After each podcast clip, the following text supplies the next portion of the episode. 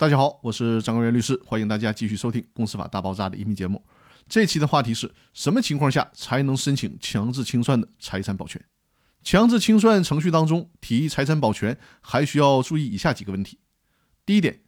强制清算中的财产保全必须是由当事人提出，不能由人民法院依职权主动采取。在强制清算中，人民法院采取保全措施，必须依清算组或者申请人的申请才可以。第二点。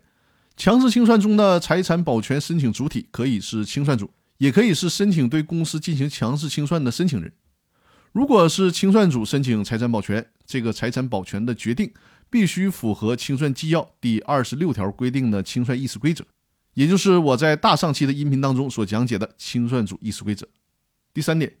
人民法院批准采取保全措施的前提必须是。公司财产存在被隐匿、转移、销毁等可能影响依法清算的情形，这是人民法院对公司清算财产采取保全措施的实质性要件。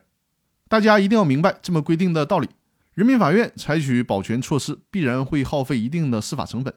而且清算组本身负有接收、保管公司财产的职责。因此呢，申请对公司财产保全，申请人必须证明采取保全措施的必要性，也就是说，公司财产存在被隐匿。转移、销毁等可能影响依法清算的情形，比如说，有关人员已经对部分公司财产实施了隐匿或者转移的行为，公司其他财产有被继续隐匿或转移的可能性，或者呢，有关人员已经实施了联系搬运、仓储等转移公司财产的准备工作，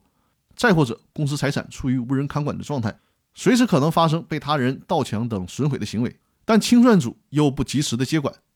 诸如此类的情形，那么就可以申请法院采取保全措施了。以上就是本期音频的内容，更多内容我们下期继续。感谢大家的收听。